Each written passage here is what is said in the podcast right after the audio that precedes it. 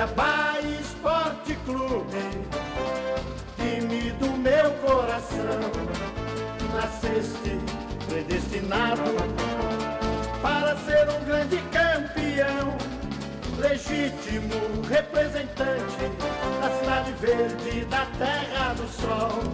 És guerreiro, és gigante na arte do futebol. És guerreiro, és gigante na arte do futebol. Auriverde da Baixada, suas cores lembram nossa tradição. Em cada gol, em cada jogada, acende a chama da nossa paixão. Em cada gol, em cada jogada, acende a chama da nossa paixão. Cuiabá, Cuiabá, Cuiabá, tens a valentia de um dourado, em campo nos faz vibrar no gingado do rasgado. Cuiabá, Cuiabá, Cuiabá, tens a valentia de um dourado, em campo nos faz vibrar, no gingado do rasgado. Cuiabá Esporte Clube, esse é o time do meu coração.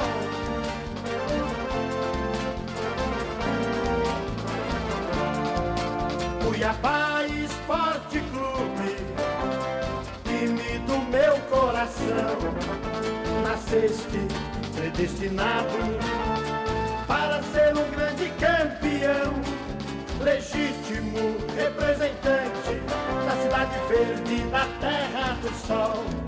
És guerreiro, és gigante na arte do futebol. És guerreiro, és gigante na arte do futebol. Auriverde da Baixada, suas cores lembram nossa tradição. Em cada gol, em cada jogada, que acende a chama da nossa paixão. Em cada gol, em cada jogada, que acende a chama da nossa paixão. Cuiabá, Cuiabá, Cuiabá, tens a valentia de um dourado, em campo nos faz vibrar, no gingado do rasgado. Cuiabá, Cuiabá, Cuiabá, tens a valentia de um dourado, campo nos faz vibrar, no gingado do rasgado.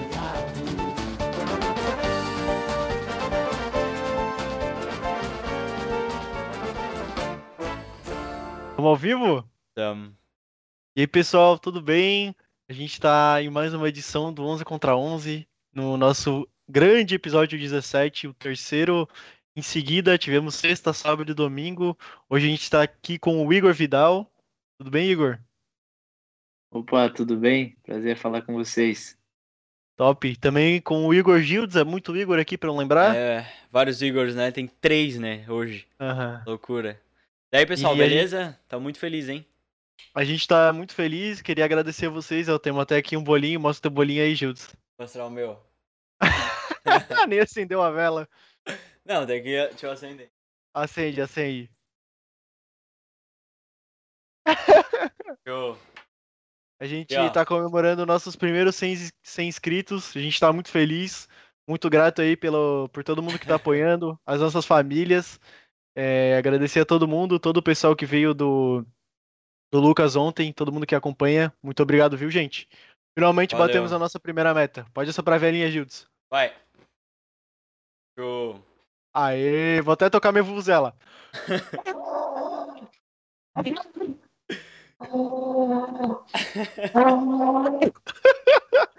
Não saiu.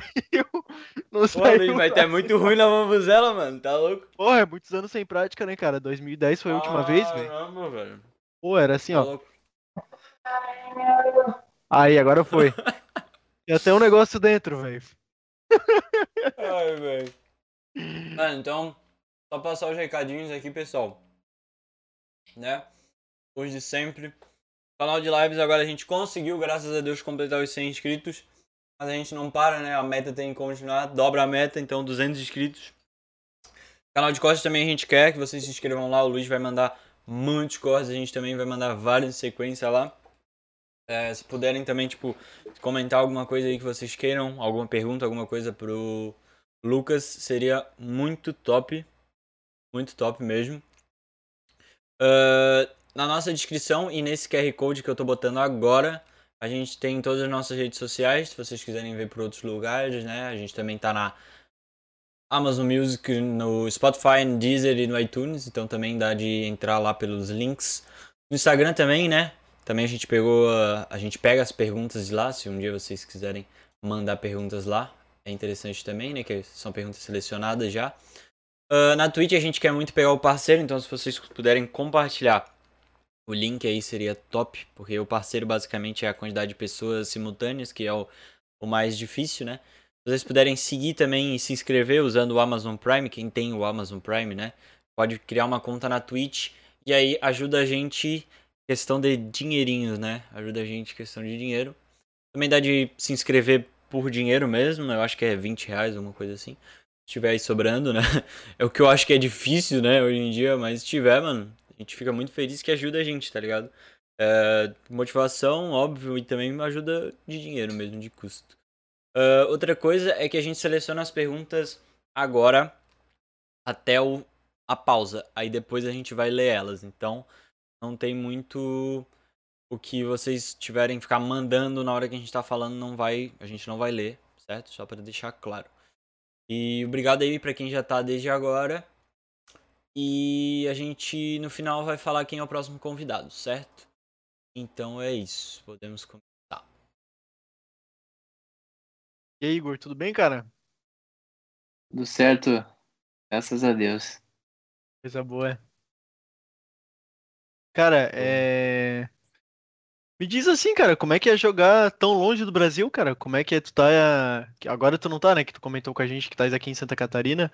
Mas como é que é tá jogando tão longe assim? E como é que tu foi parar, cara? Acho que podias falar um pouquinho assim pra gente? Então, eu já tô há cinco anos fora do Brasil, né?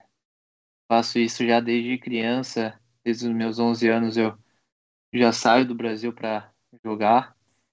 Então, para mim já virou costume, virou uma coisa do dia a dia mesmo.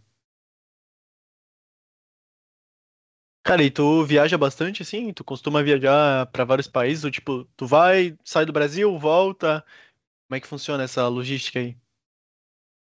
Então, é... depende muito do contrato que eu faço com o clube, né?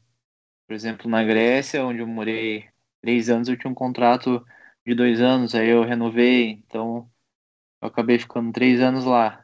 Então eu fui ficando nos clubes da Europa, na região ali, porque é como você vai jogando, se começa a se destacar, depois já vão aparecendo em outro clube, outro país, aí seu nome fica até mais conhecido naquela região, né? Uhum, legal. E, cara, como é que foi jogar na Grécia, assim, e ter essa barreira do idioma, né? Porque a gente literalmente tem uma expressão no Brasil, né? Que é tô falando grego. Como é que, como é, que é isso lá, cara? Então, o, o grego é muito complicado, cara. Foi bem difícil no começo, até porque quando eu cheguei na Grécia eu não falava nenhuma palavra de inglês. Então, como a Grécia é um país turístico, é, a maioria das pessoas, talvez 75% de todo o país, fala inglês. Hum. Mesmo que seja um inglês bem ruinzinho, assim, dá para se comunicar, entendeu? Então foi bem, foi bem difícil, especialmente no primeiro ano. Então eu tive que aprender o inglês na marra ali para poder me comunicar. Hoje em dia eu falo fluente o inglês, né? E também arranho grego, consigo me comunicar, oh, viver tranquilo com o meu grego. Que legal. Tu podia falar uma frase pra gente aí? Dá uma palhinha? É, uma palavrinha, um obrigado aí, Ferraristo. Nossa! Obrigado, Poli. Caramba, caramba, cara. É muito diferente, caramba, cara. O, as é, letras do alfabeto complicado. também são diferentes, né? Eu acho que sim. Hum, é, as letras são bem diferentes, porém uhum. eles seguem mais ou menos o nosso o nosso alfabeto assim. Uhum. Muda algumas coisas, bem poucas, mas é, a forma que eles escrevem é bem diferente, né? Hum. Sim. Cara, queria te perguntar então, é, na Grécia, uh, como é que é o estilo de futebol lá da Grécia? Porque a gente tem conversado com várias pessoas, né? Alguns têm falado, ah, esse campeonato ele é mais técnico, ah, esse campeonato é mais físico, como é que é lá, assim? Então, é um campeonato de um nível muito bom tecnicamente. É, é como qualquer, qualquer país na Europa, é, o nível técnico, o nível físico também. Claro que você vai encontrar times um pouco mais de pegada, alguns clubes que, que jogam mais com a bola, é, mas vamos falar, PAOK, AIK, Panathinaikos, Olympiacos, esses clubes assim, são muito mais preparados quanto na técnica quanto no tanto sim, no, sim. no físico, né? Então tu vai jogar num time menor lá da Grécia e disputar alguns jogos contra times assim, você vai ver a diferença em ambas partes. Cara, é mais ou menos tipo assim, o PSG na França é nesse nível assim de diferenciação? Exatamente. Caramba. Então é tipo, tem ali alguns times que são meio que uh, bem diferentes do, do da liga no geral. Cara, tu diria que isso acontece tipo meio que porque eles jogam tipo Champions assim, sempre se mantém tipo jogando com times de, de outro nível? Ah, tem relação muito com a parte financeira, né? Uhum. Então, o clube tem muita estrutura, tem muito é, detalhes que fazem toda a diferença dentro do campo, né? Então, quando você vai jogar com um time menor, que não tem tanta estrutura, é, parte médica, suplementação, essas coisas assim, faz muita diferença para o jogador, né? Então, tu vai jogar contra um, um jogador, por exemplo, do PAOK, que hoje, no meu ponto de vista é, uma, é o mais forte lá. É, tu vai jogar contra eles, eles são muito mais fortes fisicamente, né? Uhum. Pô, e tipo, exemplo aí do, do Paok, né? O Paok ele era treinado há pouco tempo pelo Abel Ferreira, né? E hoje uhum, ele tá no Palmeiras, né? Então, tipo, a gente pode ver que é, o nível talvez do Brasil seja seja bom assim na Europa, na Europa, né? No caso não não ser o maior escalão, né, mas daria de jogar ali um campeonato legal, cara. Interessante uhum. ver sobre isso. Porque, tipo, é um cara que ele é português e ele escolheu, ele tava, eu acho que ele tava quase entrando para Champions. Ele escolheu vir pro Brasil, né, cara? É bem bem diferente isso. Interessante. É verdade. E o, o Igor, é, voltando um pouco, então, tu, tu, começou no Santos, é isso? Na base do Santos? Então, eu comecei no Curitiba. Uhum. Mas eu. Na época que eu jogava na base do Curitiba, não tinha nem a minha categoria ainda. Então, eu ah. fui o, posso falar que fui o primeiro 96 ali no Curitiba. Aham. Uhum. Pô, que legal. Então, e aí não tinha calendário para mim, então era bem difícil. Eu treinava na base, treinava com os 94, né? Uhum. Então aí que que tinha outra base em Curitiba que fizeram uma estrutura muito boa, acabei indo para lá, que se chama Trieste. É, ele foi tudo que começou, foi ali. No Santos foi. Eu cheguei no Santos, foi depois que eu voltei do Porto de Portugal, quando jogava na base. Ah, então tu já deu uma rodada lá então. Aqui, em Portugal, né? Fora do país, quer dizer. Isso. E isso, tipo, foi uh, alguma coisa relacionada a olheiro ou foi tua disposição mesmo assim, pô, eu vou procurar em outros países e tal, se eu tenho uh, espaço? Então, na época, é, como eu tinha 12 anos, é, não tinha paranaense, não tinha campeonato é, estadual e nem nada do tipo. Era uhum. um campeonato metropolitano de base, normal, né? Jogava Atlético Paranaense, Paraná Clube, Curitiba, o clube que eu tava lá, que era o Trieste. Então a gente, uhum. é, a gente era sempre campeão, porque o nosso, nosso time era muito forte. Tem alguns nomes treinavam comigo, por exemplo, o Marcos Guilherme que tá no Santos, é, o Léo uhum. Pereira que tá no Flamengo. É, Cara, agora não vou que lembrar legal, de cabeça, mas foram jogadores que jogaram comigo na base, né? Cansaram então, então de come... levantar título, assim, o braço já tava doendo já é. lá no É isso. Então ali eu, me, eu, eu consegui fazer um vídeo com o meu antigo empresário, foi uhum. soltado no YouTube, aí na época o Barcelona veio atrás de mim. Nossa, então eu tinha 12 mano, anos, o Barcelona veio atrás de mim, aí veio. É, foi um início de um sonho, né? na verdade. Uhum. E só então que eu fui para pra Espanha, eles queriam me observar, queriam me, me acompanhar a minha carreira, não podia morar lá, mas eles queriam me acompanhar. Uhum. E aí que pintou a oportunidade de ir para Portugal, porque eu tenho, como eu tenho família lá, meu padrinho e minha madrinha moram lá, eu acabei ficando um, um ano lá. E minha documentação lá não deu boa, eu acabei voltando pro Brasil. É então que eu fui pro Santos. Pô, que legal. Entendi. Cara, isso eu vi o documentário do Barcelona, né? Eu não, não vou lembrar o nome agora, mas eu vi que, tipo, a categoria de base deles é exatamente assim que nem tu falou. E, tipo, o, o cara que vem da base do Barcelona, ele geralmente fica até virar jogador. Tanto que a, tem muitos jogadores aí do, do Barcelona que vieram da base. Isso eu, eu acho um trabalho muito interessante, cara. Tipo, o Piquet, o Lenglet da base, o, o Sérgio Roberto, se eu não me engano, também. Tem muitos caras. a base do Barcelona é fora do comum, cara. Quando eu fui lá, eu ficava, sabe, era. Eu tava parecendo que tava num sonho mesmo, né? Uhum. Vendo todos os campos. O profissional treinava num mini estádio do lado, então é... ver tudo aquilo ali era fora da minha realidade. Então foi um momento bem top. Cara, e por que que, por que, que não deu liga assim pra tu ficar no Barcelona? O que, que aconteceu? Então, porque eu, eu tinha um probleminha muito parecido com o Messi. Eu tinha é, problema com, a, com o meu crescimento. Então, uhum. é, na época, o Barcelona não quis fazer o mesmo investimento que, o, que eles queriam, que eles fizeram com o Messi.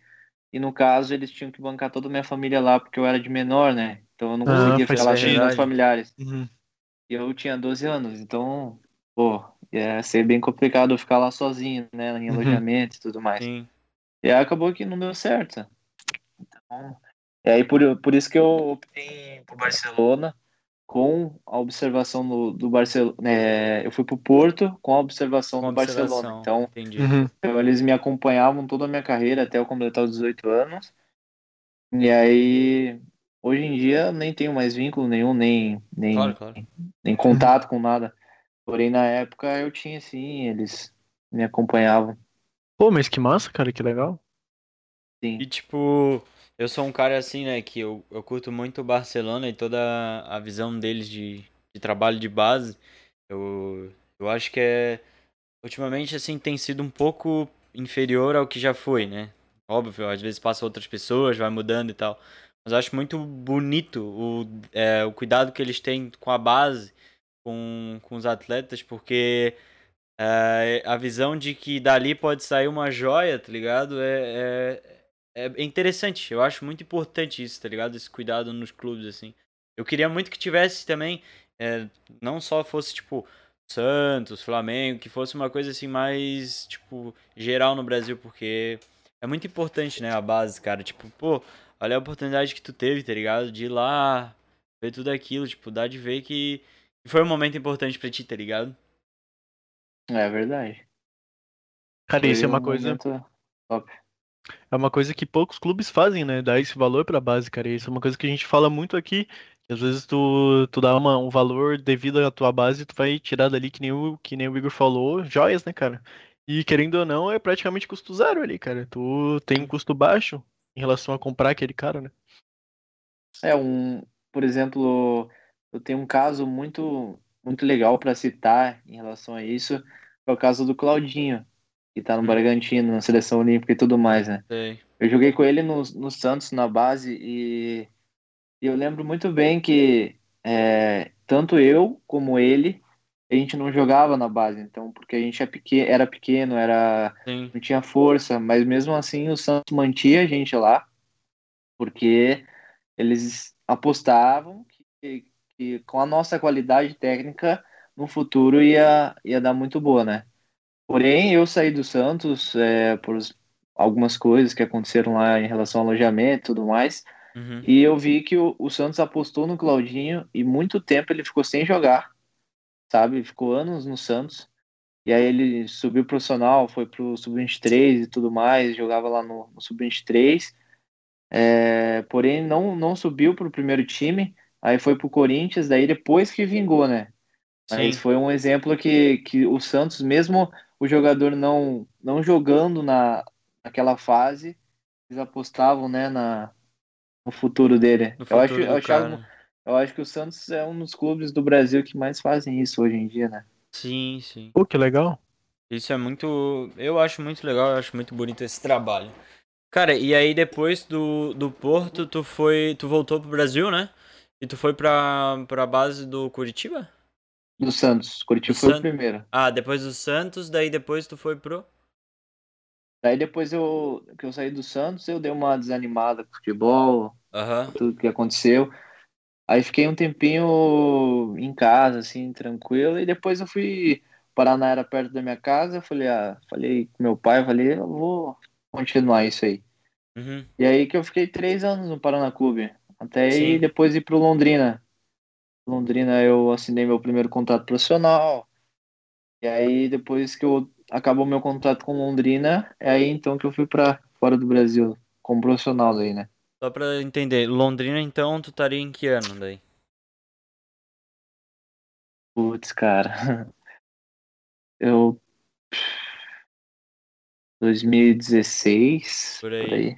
Tá. 2000 É porque o- 15, o Londrina ele teve um, um tempo, acho que pouco depois, claro, mas teve um tempo em que ele tava revelando muita gente, cara, tava muita gente saindo do, do Londrina, não, do Paraná, desculpa. O, do Paraná tinha muita, muito jovem, assim, eles estavam jogando um campeonato quase com, com a gurizada, assim, e, e é muito interessante, a gente também já entrevistou o, o Paulo, né, mais outros Uhum. guris da, da região, e é legal, cara, a gente vê que o Paraná é um lugar que tem muito gurizada saindo daí. É muito interessante. Já falou com várias pessoas que, que falaram sobre isso, mano. Muito, muito feliz de ver que tem, tem lugares que, que dão oportunidade. Porque a gente já falou com o Wilsinho. O Wilsinho falou que na época dele, né? Já faz bastante tempo, ele tem 36 hoje.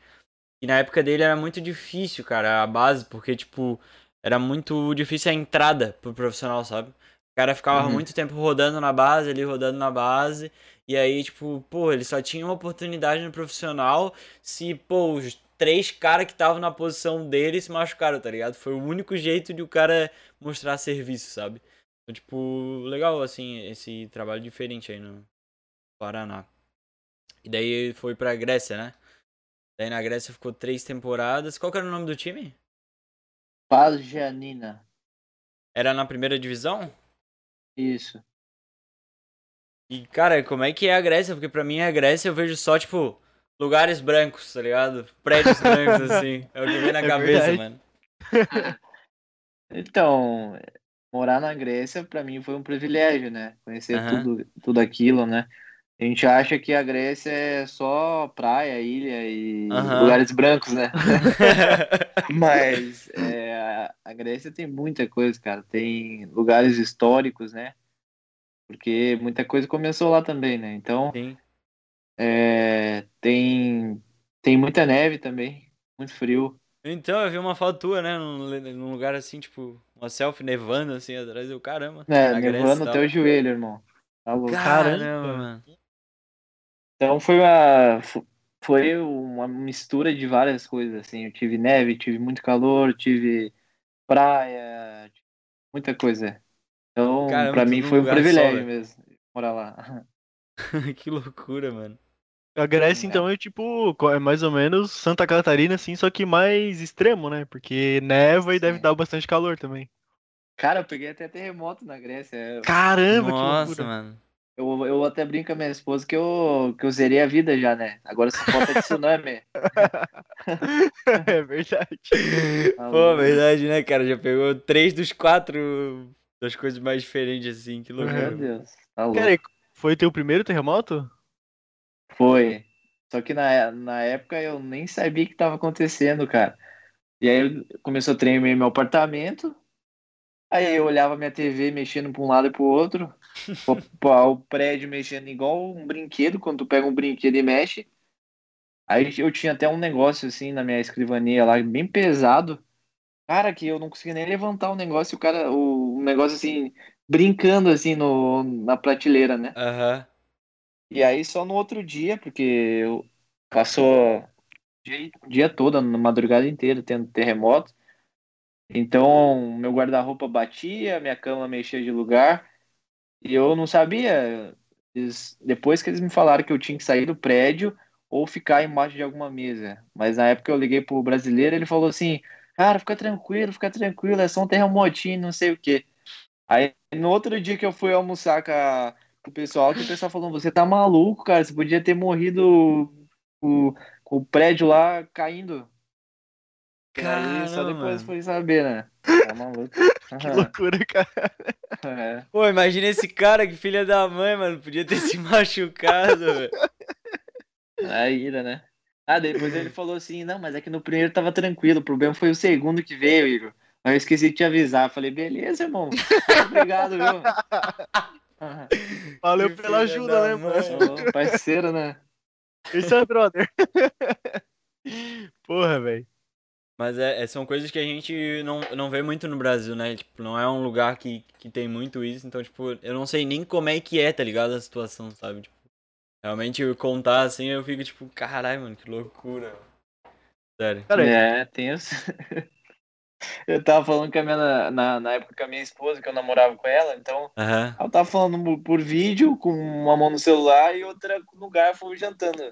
Uhum. Aí eu olho assim, aí eu falo, amor, tá tremenda a parada aqui, né? e ela, não, você tá zoando, né? Não, mas tremeu mesmo, foi tenso. Cara, que loucura, velho. Mano, que bizarro, velho.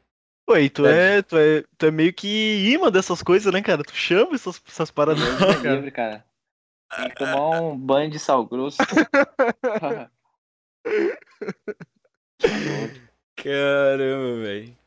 Mano, aí é, depois é. tu. Eu vi que tu, deu, tu passou pela. É, é Lituânia? Lituânia? Lituânia. Lituânia, né? Lituânia. Isso. Cara, é um país que eu não sei nem onde é que fica, mano. De tão louco não. que é, velho. Eu também não sabia, até ir pra lá, né? Só que é do lado da. ali naquela região antiga União Soviética, né? Toda uh -huh, aquela sei. parte ali. Hum. Então, ali é. Se na Grécia era frio, irmão, lá era Nossa. triplo. Eu imagino. Cheguei a pegar menos 25, menos 30 lá. Uh, meu Deus. Mas lá eu consegui ia pegar até um verãozinho no Brasil, né? Nas férias. Uhum. Mas na Grécia era ao, contrário, né? Por exemplo, agora é que eu conseguia vir para cá. Sim. Mas a Lituânia foi uma, uma, uma, parte da minha carreira que eu posso até falar que talvez foi a pior. Uhum. Eu machuquei meu joelho, tive algumas umas tretinhas assim com a diretoria Sim. de lá, treinador e tal. Então foi bem conturbada essa, essa parte da minha carreira. Cara, isso é uma coisa que acontece bastante, né? Tipo, vê direto até jogador de, de tretar com diretoria ou com, com treinador. Eu imagino que essa deve ser uma relação, às vezes, que meio difícil, né? Pra ti não, porque tu, tu parece ser um cara mais comportado e tal, mas os caras que aprontam devem sofrer, né, cara? Então, na verdade, eu sempre fui um cara muito tranquilo, né? Muito. Nunca discuto com ninguém, sempre respeito, sempre vou respeitar também. Eu sou. Eu tenho muito caráter, eu sou um cristão também, então Sim. É... Minha índole é, é de sempre respeitar, né? Então não, nunca vou ser um cara problemático dentro do clube. Porém, o que aconteceu foi. Não tem nem nenhuma barata, né? Um barata que a gente fala que não ia se estressar com o treinador. Porque eu cheguei lá para ser o. Vamos falar, o cara do time, eu e mais um outro jogador lá. Foi uhum. contratado. Por quê? Porque eu vim de uma liga mais estruturada que a Grécia, né? Claro. No, uhum. no, Brasil não tão conhecida, porém na Europa é muito, muito bem conceituado. É, então eu cheguei para ser o, o cara do time, para ser campeão da liga, é, classificar para a Champions League e tudo mais. É, só que eu machuquei meu joelho, né? Meu menisco, eu, eu tive uma ruptura parcial do menisco. Então, no meu segundo jogo, eu já tive que, meu, tive que ficar de fora. Tentei jogar com algumas injeções, é, com várias tentativas lá dos médicos e não deu boa. Sentia muita uhum. dor. Uhum. E o treinador que me contratou, o diretor e tudo mais, eles gostavam muito de mim. Então eu tava super tranquilo no clube, mesmo machucando. No outro ano eu era era para ser uma promessa muito legal, né? Sim. Porém, quando começou a nova temporada, eles contrataram um novo, novo treinador, que era um espanhol lá, também super gente boa, gostava muito de mim, muito muito 10, cara, era muito bom também com a, com a parte tática. E, cara, a gente jogou dois amistosos, mandou o cara embora, assim, do nada. E aí Caraca. o diretor que me trouxe acabou sendo mandado embora também, porque foi defender o treinador. Aí chegou um, um outro diretor lá, o um novo treinador lá da Bielorrússia. Cara, o cara chegou com oito jogadores já e, e já, já foi me colocando de fora, eu e mais alguns outros jogadores. E aí não tive o que fazer, né? Aham. E aí ele foi me testando, foi me colocando à prova em algumas coisas, sabe? É, parecia que ele queria que eu, que eu mesmo pedisse pra sair. Sim, sim. Então foi, Uhum. foi osso, mano. Então foi bem complicado pra mim. Uma situação Cara, isso que eu queria. Pode falar, Luiz. Eu diria que isso é uma situação muito, muito difícil, né, cara? Porque eu, eu imagino pra ti lidar com isso, tipo assim, tu foi pra lá pensando, pô, cara, você é o a camisa 10 do time, vou fazer o negócio acontecer. E tu ser colocado de lado, assim, deve ser muito complicado. Tipo, é mais ou menos a situação, assim, que o, que o Douglas Costa tá passando. Tipo, o cara saiu do Barney e tal, e veio pro Grêmio, e tá sendo colocado no banco. Porra, deve ser difícil psicológico do cara, né, de lidar com isso. E eu acho que, imagino que seja por isso que tu tenha, tenha dito que foi uma das piores fases, né? Não, realmente, porque o futebol na Lituânia é muito fraco, né? Uhum. Tem o clube que eu fui, tem o Žalgiris e o Sudova, que são os clubes maiores de lá, que pagam do nível Europa mesmo, de- Sim. os clubes da Europa. Uhum. Então eu fui por causa disso. Eu sabia que a liga era fraca, porém eles classificam todo ano para a Europa League e Champions League. Então esse era o meu objetivo, ir para lá para jogar mesmo. Fazer meio que. não deu. Tipo, espelho, né? Tipo, pro pessoal Uhum. te ver. Exatamente. Foi então tu ir para lá, sabendo do risco de não de, pô, caso eu não jogue lá, vai ficar minha carreira, entende? Uhum. E aí é, acabou que acontecendo isso e tudo mais, não, não joguei é, por, por conta disso, né? Então acabei saindo até por, foi por esse motivo que eu fui para Israel. E chegou no- ali no, na metade da janela, né, do de inverno, é, de inverno ou de verão? Não, de verão, que é o, é o de que é a metade do ano lá, né? Sim, a sim. janela de Uhum. a janela de verão da Europa é a, é a metade do, da temporada lá na Lituânia. Então, é, para mim foi bem complicado, porque eles, como eu tive uma discussão com o treinador no vestiário, com diretoria dentro, com jogadores e tudo mais, é, eles falaram, assim- me convidaram para se retirar do, do, do clube, né? Então, Uhum. eu, eu tive que, para não dar mais problema lá, porque eu já tava de saco cheio também, eu quis sair o mais rápido possível. Então, a primeira proposta que veio, assim, eu estudei e tal, partiu, vamos. É aí que fui pra Israel, né? Pô, cara, e eu queria te perguntar sobre eh, a Lituânia, e a gente falou também com o Wilson sobre a Ucrânia, né? E aí ele comentou que o povo lá também ele é meio friozão, assim, sabe? Povo meio fechadão. E que também é meio característico esse negócio de tipo, ah, eu vou botar no time pessoas do país, da, da região e tal. Tipo, lá também é, tinha essa característica? Sim, o povo é frio lá. Uhum. É, você pode encontrar algumas pessoas que, que até são mais normais, vamos dizer, né? Aham. mas é, tem ainda essa aquela parte da União Soviética ainda dentro dele, sabe? É, isso Sim. é perceptível, sabe? Em relação aos jogadores, lá eu tive uma outra dificuldade, porque é, lá tem uma, um limite de estrangeiros, então Sei. pode jogar quatro estrangeiros no clube. Então foi um dos motivos também que causou algum, algum sei lá, desentendimento lá, porque é, jogava os dois zagueiros que não dava para mexer.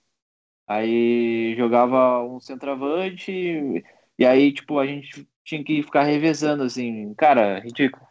Então, é, era melhor ter saído lá. Uhum. Mas o povo é mais ou menos isso.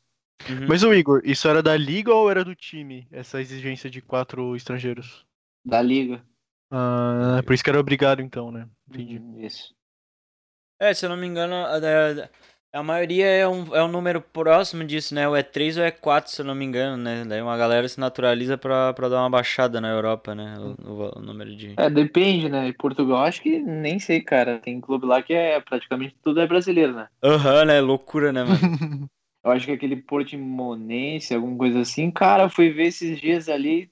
Cara, tem mais brasileiro que português dentro do clube. né? Pode crer.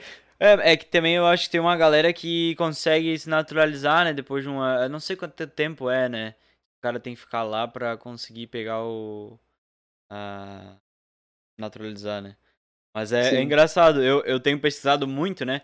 Aproveitar sobre isso, é que a gente tá numa época que agora, tipo, tá parado, né? Na Europa, assim, temporada e tal.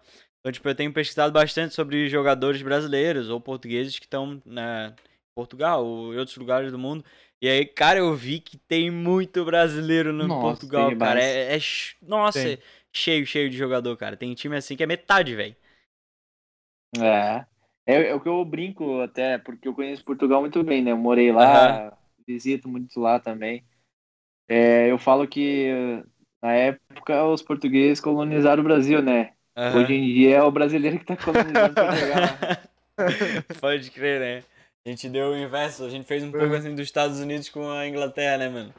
A gente, tipo, Exatamente. foi Vamos lá enorme. buscar, o- buscar o nosso ouro de volta. É verdade. Cara, e ô Igor, como é que foi jogar lá em Israel, cara? Conta pra gente. Então, Israel. Tu ainda tá, né, no caso? É...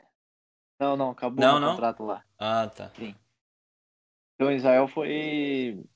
Eu cheguei pelo, com o mesmo objetivo na Lituânia, para ser cara do time lá e tudo mais. É, Porém, o nível técnico do meu, do meu clube era bem abaixo.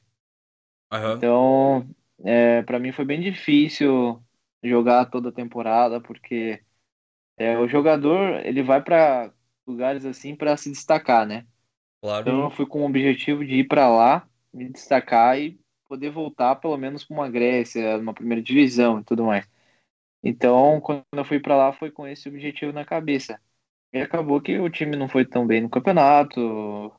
é, E o final, vocês sabem o que aconteceu, né? Então foi, Aham. foi uma série de coisas bem complicadas. Porém, morar lá foi um privilégio também. É maravilhoso, um paraíso. Pô, que legal. Pô, Interessante. É sobre ah, o que tu falou de da liga e tal. Eu queria te perguntar, cara. Quando eles chegam assim é, na, na proposta e tal, eles já falam sobre essas coisas, tipo, ó, tu vai ser o cara do time. Tu vai, tipo. Porque a gente joga muito FIFA, tá ligado? Quando tu vai escolher o jogador, tu pode, ó, crucial, Crucial. importante e promessa, tá Aham. ligado? Os caras já chegam assim num papo, ó, mano, tu vai ter vaga, não vai ser titular, mano. Como é que é, tipo assim? Não, não tem essa. Tem esse, essa opção do modo carreira, né? De colocar ali o, o crucial, né? Mas tu, tu sabe da, na conversa com que você tem com o treinador, né? Claro que se tu não render, ele pode até falar, ó, Igor, você vai vir aqui pra ser o cara do meu time. Então, foi isso que ele falou pra mim. Você vai ser meu número 10, o meu, o meu time vai jogar pra você. E a gente vai fazer um campeonato ótimo, vai ser a melhor temporada da sua vida. Então, o cara me conquistou na lábia. Claro. É, parece parecer político, né? Então, foi. O treinador mandou jogadores falar comigo, brasileiros e tudo mais. Então, diretoria entrou em contato comigo, presidente. Então, os caras fizeram uma novela, assim, para me contratar. Então, eu gostei muito da proposta, da, do planejamento, parte financeira e tudo mais. Então, eu aceitei, né? Sim. Mas é, quem, quem garante que tu vai jogar todos os jogos é, é você mesmo, né? Sim. Depende do. Se você é contratado como cara do time, tu joga uma, duas, três partidas, não faz nada. Infelizmente, tu vai sentar no banquinho do, Claro. cantinho do banco, né? E, cara, como é que isso foi uma pressão pra ti, assim, ou tu é, absorveu isso e falou, não, vamos, vamos fazer o negócio acontecer? Quando tu recebeu essa. Quando tu recebeu essa, essa, essa bucha, assim, de tipo, pô, sou camisa 10, agora eu tenho que fazer o time funcionar, o time vai jogar pra mim. Como é que tu lidou com isso? Não, pra mim foi super tranquilo, né? Porque quando eu cheguei lá tinha muito jogador muito novo. Então, é, eu era muito espelho pros caras lá, porque já tive experiências na Europa, né? Aham. Joguei contra clubes grandes e, e então quando eu cheguei lá eu fui muito, muito bem respeitado. Eu já cheguei como um dos capitães do time. Então, é, para mim foi super tranquilo. Difícil era trazer eles pro nível que eu queria. Uhum. Isso era um pouco complicado. Porém, é, a gente teve alguns bons jogos, mas alguns jogos que a gente perdeu foi por falta de experiência mesmo. Sim. É, isso, cara, o Pedro contou uma coisa pra gente, foi um, um, outro entrevistado que ele jogou no Orlando City com o Kaká, e ele falou que o Kaká às vezes, tipo, pegava um cara assim pra ensinar o cara a bater falta. Era nesse nível, assim, de, de falta de experiência? Não, não nesse nível de ensinar como bater na bola, mas de como correr no campo, de como se posicionar, é... coisas assim, tipo, que eu sabia que eu tinha mais experiência, porque quando você é muito novo, eu quando comecei no profissional na Grécia, meu primeiro ano eu era brasileiro, cara. Tipo, eu pegava a bola assim, ia pra cima, né? não tocava a bola uhum. pra ninguém. Parte tática eu tava nem aí, não sabia nem o que, que era isso direito. Então, marcação, voltar a marcar, eu tava cagando, entendeu? Então, eu aprendi tudo isso na Grécia. Eu aprendi a marcar na Grécia. Até eu creio que eu perdi um pouquinho na minha parte é, atacante por conta disso, né? Então, hoje eu sou um jogador mais completo, eu posso dizer. E hoje eu marco, jogo e, e faço isso bem. Mas lá eu fazia mais ou menos isso com os jogadores. Então, é, principalmente no meio campo, né? Eu, eu falava como se posicionar, como pegar a bola livre, como que a bola tá de um lado aonde tu tem que se posicionar. Mais ou menos isso. Uhum. Ô Igor, eu quero até te pedir desculpa quando eu errei ali algumas coisas, mas é porque, cara, Transfer Market, é, Wikipedia, é muito difícil de estar tá certo, mano. É verdade. Várias coisas, cara. Quer ver quando é, é, tipo, a gente pega uma entrevistada que é mulher, cara. É pior ainda. Porque, tipo, as informações são muito variáveis, cara. Tem site que diz que a pessoa jogou em 2015, tem outra que diz que é 2010, tá ligado? Fica muito, hum. muito variado. Mas, cara, sobre Israel, mano, eu tenho bastante curiosidade, porque é um lugar que eu acho que deve ser, apesar de todo o conflito, né? É, deve ser um lugar muito bonito, né? Eu vi algumas fotos ali no teu Instagram é, que eu vi que também, né, tu é, cristão, tu é cristão, então deve ter sido muito legal pra ti estar ali na. Verdade. Na, em Israel. Cara, é, como é que é assim o, lugar? É porque são, meio que são divididos em, em quatro. Quatro. Tipo, regiões, né? Israel. Como é que é mais ou menos assim? Onde é que tu tava, né? Então, Israel é. Ela tá rodeada de, de árabes, né? Então tem árabes em todo ao redor de Israel. Uhum. Aí tem uma série de coisas que se eu começar a falar aqui, é, a gente vai fazer o um podcast do, né, de três horas aqui. Mas é, Israel hoje em dia ela é, ela tem uma parte, a maioria é israelense, né, judeus, e uma e uma minoria de árabes. Então, são árabes israelenses, né, que moram no, dentro da região israelense. Então, uhum. tem fronteiras em todas as partes, todas as fronteiras com lugares Líbano, Jordânia, Palestina. Então, por, por isso que dá tanto problema lá, né? Sim. Os palestinos dizem que a região de Israel toda pertence aos palestinos. Israel fala o contrário indo na Bíblia, eu digo que aquela terra pertence ao Israel, né? Mas Sim. tem uma série, série de coisas religiosas, históricas, que, né? Não vou nem entrar no assunto. Porém, é por isso que dá os problemas lá de sempre. É engraçado, cara, que eu, eu tô. Vai ser até legal que eu vou até mostrar isso aqui pra minha professora de história, porque é uma pessoa que viveu lá e, tipo, eu tô estudando realmente sobre isso, tá ligado? E o interessante é que eu tava vendo que eu até pesquisei no, sobre Israel e que ele não tem as, como é que eu vou dizer, as fronteiras no Google Maps delimitado tipo como um outro país, tá ligado? Meio que não é tipo uma bordinha preta, tá ligado? Como todos os países. É um, tipo, linhazinhas assim pontilhadas, tá ligado? Porque tipo, não se sabe ao certo a, a divisão do, dos lugares, tá ligado? Bem bem diferente. Eu fiquei, caramba, mano. Será que o outro país que eu tava vendo que tava estranho? Daí eu, não, realmente ali porque é uma situação de, de, de, de conflito, né? Mas então tu foi em vários uh, locais lá de Israel, né? Eu vi que tu foi no Muro das Lamentações e outros lugares.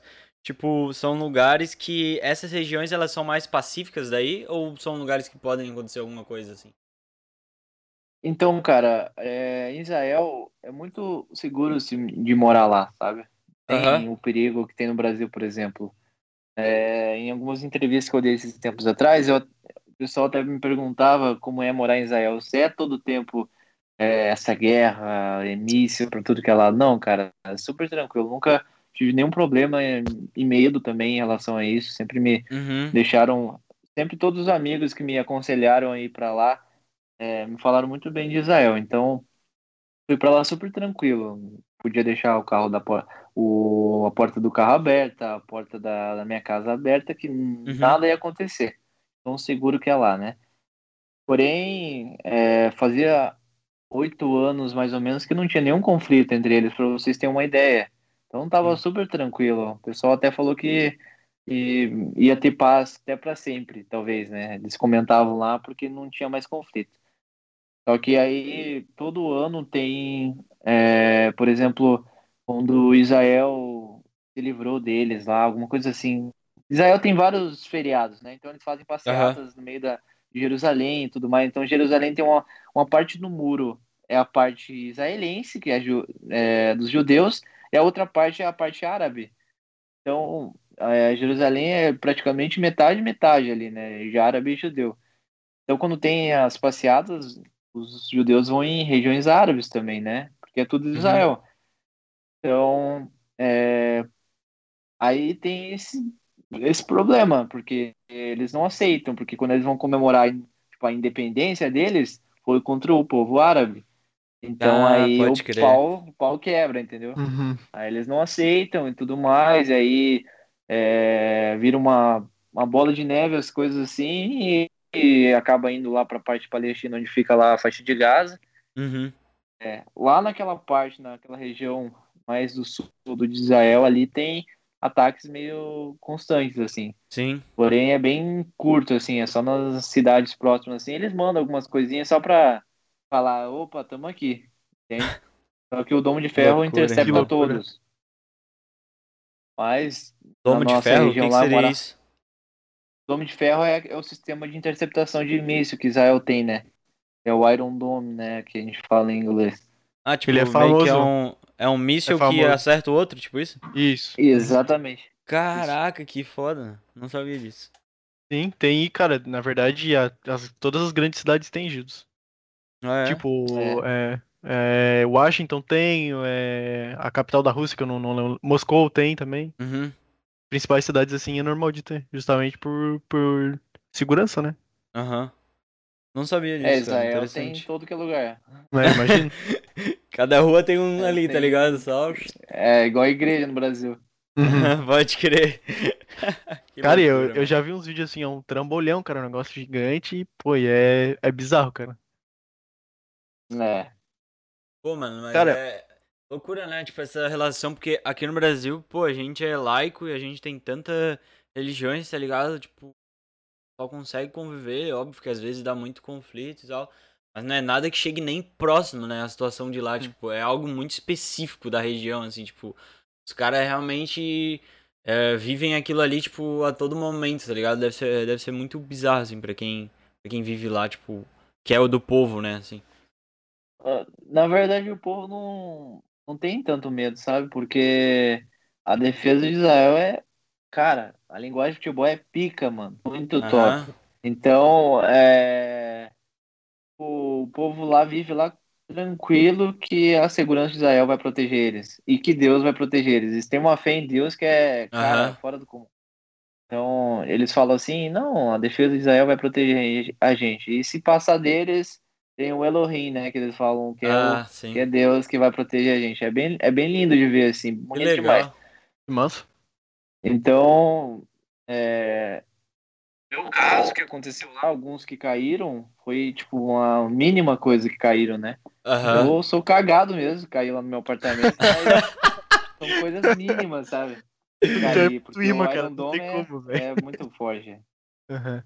E como é que foi essa foi, foram experiência, cara? 130, mano. 130, 130, mandados velho. na, na hora, na Caramba! minha região, né? O total de mísseis lançados passaram de 5 mil, né? Nossa, mano. Então imagina o Iron Dome é, inativa ali, tipo 130 para interceptar. Cara, vai dar uma zica no negócio, né? É, bugou e acabou caindo em algumas regiões lá. É, mas em Israel é difícil morrer gente, porque é, é muito, muito seguro, né? Tem Uhum. esses quartos antimísseis, eles são muito bem preparados. Ainda que destrua alguma coisa, as pessoas não morrem. Uhum. E aí colocam até colocam na, na, na TV lá, Israel ataca e deixa não sei quantos mortos na faixa de Gaza. E aí, tipo, fica, caraca, mas os caras mandaram 5 mil foguetes e Israel, tipo, mandou uma bomba num território lá, só que eles não têm preparação nenhuma, acaba morrendo, inocente, entende? Aham. Mas se Israel fosse financeiro de defesa igual a faixa de Gaza dos palestinos, cara, nem existiria Israel hoje, a gente pode falar. Que Caramba, mano. loucura. Como é que foi essa experiência aí, cara, do, de ter caído no teu apartamento, assim? Tu, tu levou Tipo, um onde é que tu susto? tava, tá ligado? É, pois é. Então, eu tava dentro de casa, né? Eu tava num quarto antimíssil, preparado já para o impacto. Uhum. Mas a gente, claro.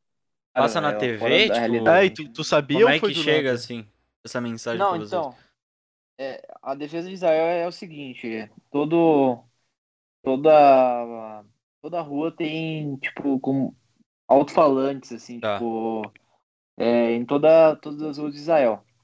Então, quando é, o míssil tá vindo, nós, por exemplo, vocês me disseram que estão em São José e outro em Aham. Palhoça, é isso? Isso. E aí tá chegando assim, por exemplo, que seja que tu mora no centro, ah, tem uma tem um, um míssil chegando, aí ah, o sistema mesmo, acho que o Iron Dome faz isso mesmo, é, detecta mais ou menos em qual região vai cair. Então, não vai tocar lá, por exemplo, lá no centro de São José, entendeu? E aí todo Sim. o pessoal tem que ficar esperando ali, vai pra dentro do bunker, né, que a gente fala que é o quarto blindado. E aí fica esperando ali, aí tem que ficar tipo a 10 minutos, até 10 minutos depois que a sirene parar. Então a sirene Aham. começa a tocar quando é lançado, já diretamente quando é lançada a faixa de Gaza ou da outra região lá da, das fronteiras, Uhum. já já já tá tocando a sirene. É bem rápido, tem um minuto assim pra correr e Fechar lá dentro. cara. Caralho, velho. que loucura. Deve ser muito louco, mano.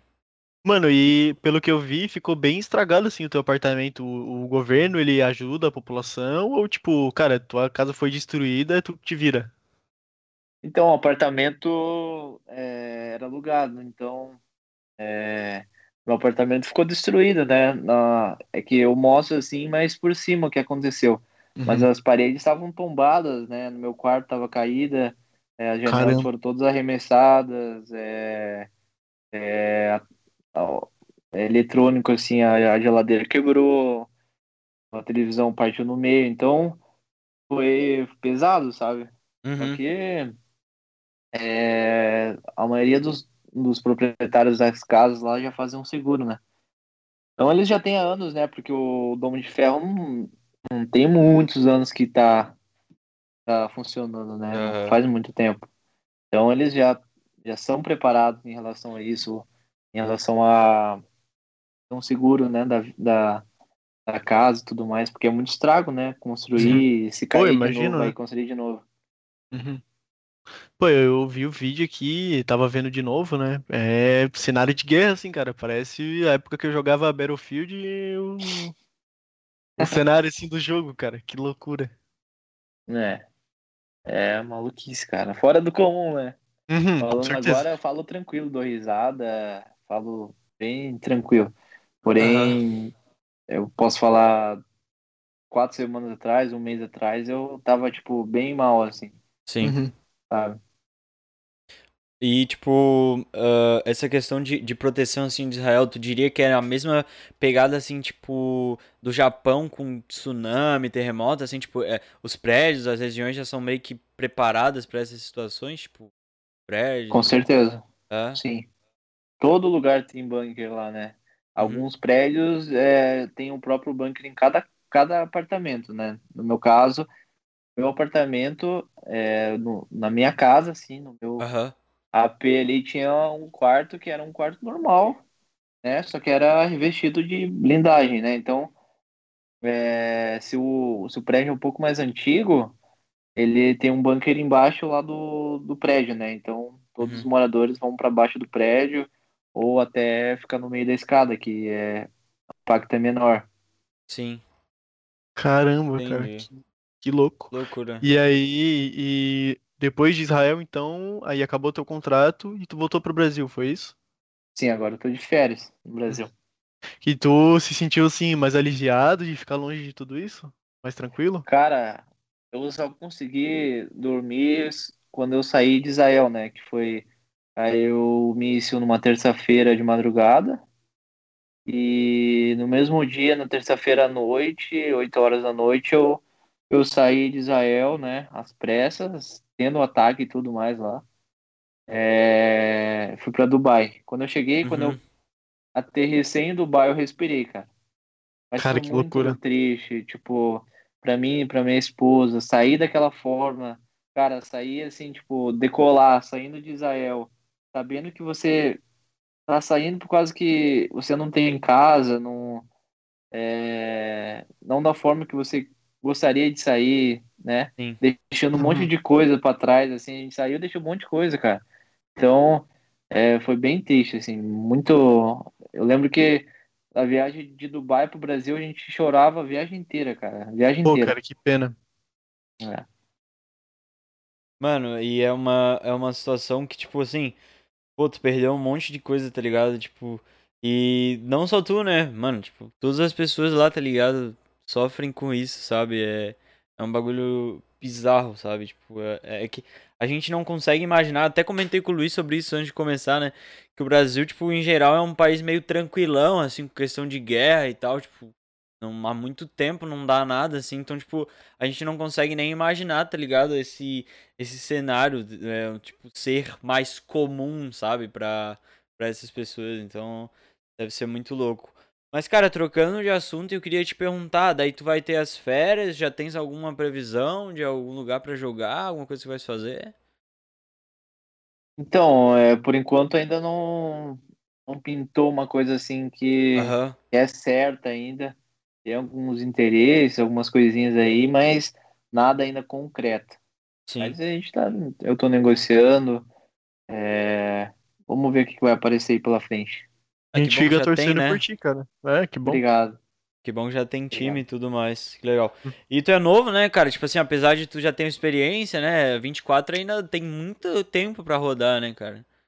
Sim, tem. Eu acredito que é uma idade boa, né? Já Sim, adquiriu uma com certeza. experiência legal já e ainda continua novo para jogar, então eu acho que é uma, uma idade que ou você se destaca ou tu cai de vez, né? Uhum. É, Uhum. é um momento importante. É Eu ia crucial, né? falar- É, crucial. Eu até ia falar pra ti vir pro meu Figueira, que o meio tá ruim, mas eu acho que ia ser mais problema pra ti, cara, pra tua cabeça, então nem viaja, cara. Não vem pro Figueira, não, velho. Se quiser ir pro Inter, cara, eu, eu, eu apoio, velho. Ai, cara. o Inter é coisa linda. Porém, eu acredito que hoje foge da minha realidade no mercado. Não, mas tu futuramente, né, cara? Quem, quem sabe aí se tu Claro. conseguir provar, mostrar que tu joga bem, mostrar teu jogo. Pô, Claro, seria top. Aham. Mas a tua visão é meio que ficar no Brasil agora? Então, eu queria realmente ficar no Brasil. É a primeira vez de todos os 5, 6 anos de carreira. Aham. eu queria ficar no Brasil. Porque a minha, minha esposa está grávida. Sim, ela- é, eu vi. meu Parabéns, filho- cara. Pô, Obrigado. parabéns, que massa. E ela e meu filho vai nascer em setembro. Então, Sim. é, eu ir para Europa com Covid, por exemplo, e ter que ficar tipo em lockdown, em quarentena. Então é tipo, não sei o que eu faço, sabe? Eu Uhum. vou para Europa, como que eu vou pedir uma liberação para vir para o Brasil? E depois como que eu vou voltar? É, saindo do Brasil, que é Uhum. um país vermelho hoje, né? Sim, sim. Então, eu fico meio, meio sem saber o que fazer, mas eu queria estar perto, né? Eu queria jogar no Brasil. Tenho essa vontade de estar, pelo menos aqui no Brasil, essa temporada. Legal, cara. É, tomara que vai dar tudo certo, na verdade, né? Tá tudo já Certeza. encaminhado. E eu queria te falar, mano, sobre a tua posição, né? É, tu é um meia, né? No caso, Isso. meia de Então. origem, tipo um meia. Uh, armador, meio atacante, certo? Então, é, é uma posição, cara, que eu sinto muita. É, parece que tá, tipo, no mercado diminuindo, assim, sabe? Especificamente, assim, parece que é uma posição que no mercado tá ficando mais raro de se achar um cara. Tipo, tu imagina, assim, o porquê que isso tá acontecendo? Ou. Então, é o que eu tenho observado também. Hoje em dia, eu vejo que no Brasil, que eu tenho acompanhado, é, por exemplo, o Corinthians hoje não tem o meio campo. Exatamente, Opa, cara. É, eu acredito que o Flamengo também tem jogadores rápidos, Everton Ribeiro, Sim. Arrascaeta, mas são jogadores de ponta, né? Não tem uhum. meio campo também ali, um número 10. Isso. Então, é, é um, o Brasil tá em carência de número 10 hoje, eu vejo isso. Então, o motivo eu não sei, mas, mas o que tem a carência existe. Cara, e como é que tu vê a saída do Neymar da ponta esquerda para cair assim, mais ou menos na tua posição? Tu acha que foi bom para ele? A gente realmente deveria fazer isso na seleção? Ah, eu não gosto, cara. Falar assim, bem sincero, eu não. Eu acho que o Neymar rende muito mais na ponta do que no meia. E por que que tu, por que que tu acha isso? Eu acho que ele, quando ele joga no meio, ele volta muito, cara. E, e, e aí a parte do ataque ali, a gente perde muito, fica um buraco na frente. Uhum. Então eu, eu não curto muito. Claro que o cara é diferenciado em qualquer posição que ele for jogar, né? Ah, óbvio. Mas ele vai render muito mais na ponta, no meu, no meu ponto de ver, né? Aí já uhum. podemos ver porque que o nome dele é bonito, cara. Ele tá certo, não tem o que falar. É Igor, que nem eu, mano. É, eu também acho, mano. O cara, tipo, ele foi revelado nesse, nesse jeito de jogar, tá ligado? Na ponta, do jeito dele, assim.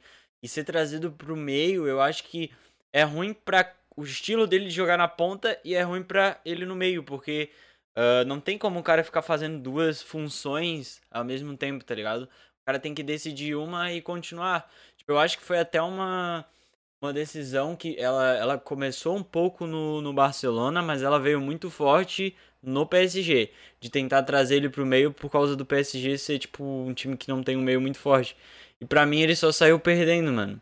Porque tipo, ele tinha um, temporadas muito boas na ponta e aí tipo, pô, por causa de carência, tá ligado? De posição, ele ser trazido pro meio para mim, para mim foi uma viagem, porque o cara tipo do jeito que ele joga, é um jeito, tipo, totalmente diferente, irreverente e tal. Tipo, não é nem, eu acho que a ideia dele, se tu olha o jogo da seleção, tu vê o cara tendo que pegar a bola com o Thiago Silva, tá ligado? Tipo, aí tu, é. porra, o cara lá atrás, mano, isso não é função de 10, mano, isso é função de 5, de 8, mano. É, o último jogo da seleção, ele, ele tava de 10, né? No primeiro Sim. tempo. E no primeiro tempo, cara, pra mim, eu não curti. E no segundo eu. tempo, assim, ele ele depois ele foi pra ala ali, um pouquinho mais aberto ali, e, cara, uhum. deitou e rolou, brincou ali, né?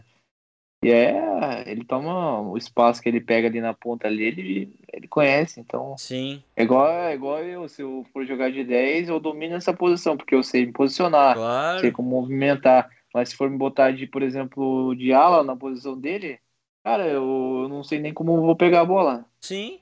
Entende? Tem, cada posição tem uma forma de, de ficar livre, de, de puxar a marcação, de. né? Então, Sim. É, o cara domina essa posição, ele vai. Claro que se botar pra jogar ali, eu vou saber fazer o básico. Uhum. Então, mas é na mesma forma do Neymar. Né? O cara tem muita qualidade, ele vai jogar ali, porque também é uma parte ofensiva.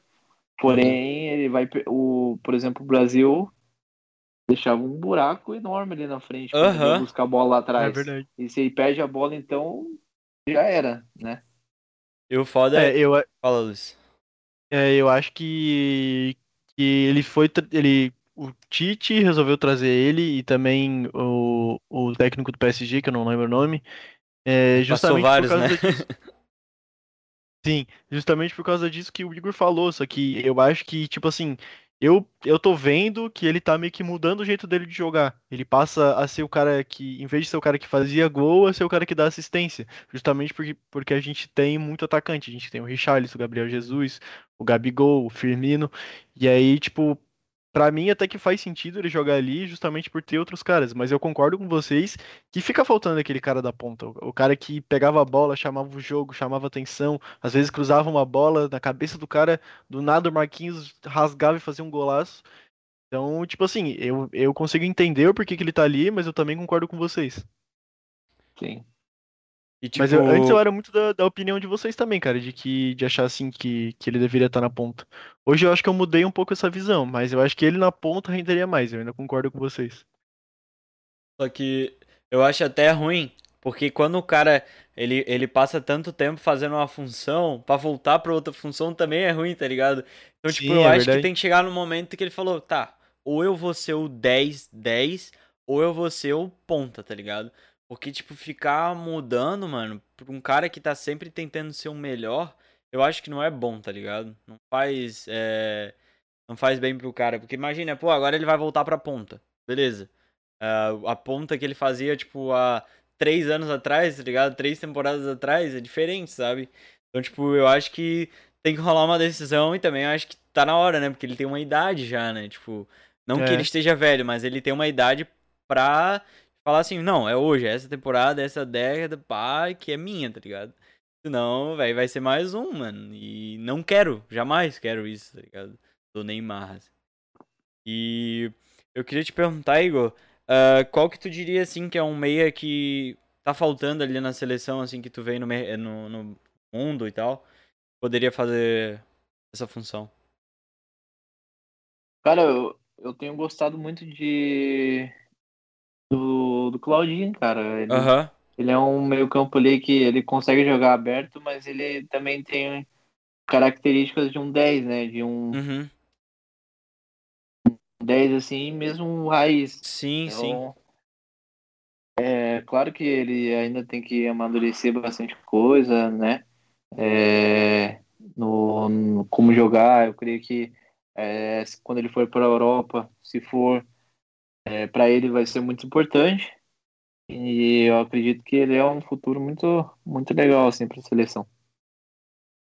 É, eu também, eu também acho, cara. Eu vi ele, ele jogando ali um dos últimos amistosos. Eu vi, tipo, o posicionamento dele, a visão, assim, dele. E dá de ver que ele, que ele tem essa cara de 10, sabe? De, de saber dar um passe Uhum. baita, às vezes chamar o jogo pra ele, tá ligado? Que é algo bem característico do 10, mano.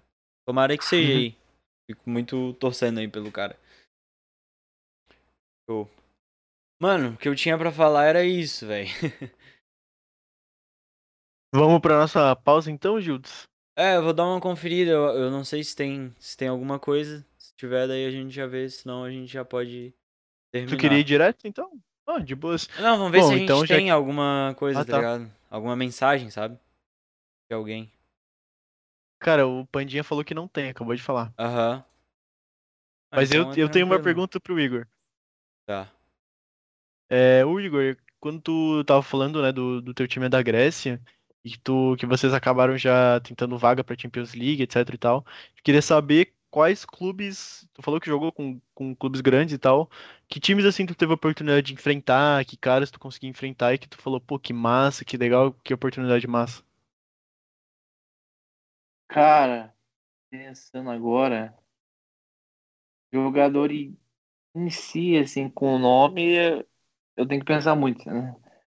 Mas, mas é, em relação ao clube, para mim, jogar contra o Olympiacos, o PAOK, é, joguei contra alguns jogadores assim que, que eu vejo que jogam em clubes de, de Champions League e tudo mais. Para mim foi muito, muito legal. Aí Eu fiz um gol também contra o Olympiacos, então para mim foi bem top, assim, da hora, mano. bem legal. Que massa, mano. Top, top. Mas tu é, tu é tipo mais um, um cara, tipo, armador assim, ou tu também assim faz os seus golzinhos, tá ligado? Então, na Grécia eu joguei três anos de segundo volante. Então, se Ah, for puxar aí, não tem quase nada de gol. Entendi. Dois, Uhum. três gols na, no ano. Porque meu time jogava muito contra-ataque, então a gente jogava muito defensivo. Uhum. É... Em Israel, mesma coisa. Eu joguei de 10, porém, muito contra-ataque. Então, quando tu joga em times assim que, que respeita mais do que impõe o jogo, é, você tem menos possibilidade de fazer gol, de ter uma Sim. assistência. Uhum. Entendi. Mano, então é isso. A gente. Ficamos por aqui.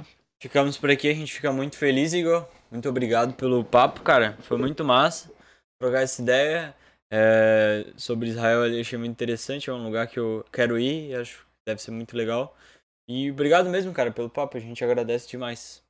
Com certeza. O prazer foi meu, foi totalmente meu. Eu desejo para vocês aí um sucesso muito grande, vocês são muito gente boa, tenho certeza que vão crescer e ter um futuro brilhante aí. Com certeza, tomara que sim. Também agradecer a Igor, valeu pela oportunidade e a gente vai ficar torcendo por ti aí, cara. Quando tu for anunciado em algum clube, vamos torcer pelo clube e torcer por ti. Obrigado, irmão. Pode Deus ter aí, certeza abraço. que a gente vai estar tá lá pra, pra falar assim, pô, que da hora, tá ligado? Oh, esse time não sei o que lá, não sei o que lá. A gente vai estar tá lá, mano. Que a gente sempre marca os caras. e vira, vira mais um pra gente torcer, mano. Uhum. da hora. Valeu. Show, então antes de terminar, eu só quero agradecer aí, pessoal. Todo mundo do chat que teve aí. Obrigado. Tava ali, pelo que eu vi, além do Igor, tava minha mãe e o meu tio. Então obrigado aí. Como sempre. Pessoal. Estão sempre aí, né, firmes? Uhum. e o próximo convidado, então, mano, é no próximo domingo, às dia 27 do 6 às 18, é o Victor Lopes, narrador da TNT. Vai ser muito legal esse papo com ele. E obrigado aí, pessoal. E é isso, mano. Vamos ficando por aqui. Ah, o meu bolinho já foi de base, já, já comi quase tudo dele. já terminei. Tava bom. Uhum. E obrigado aí pelos inscritos, pessoal. Valeu. Valeu, gente.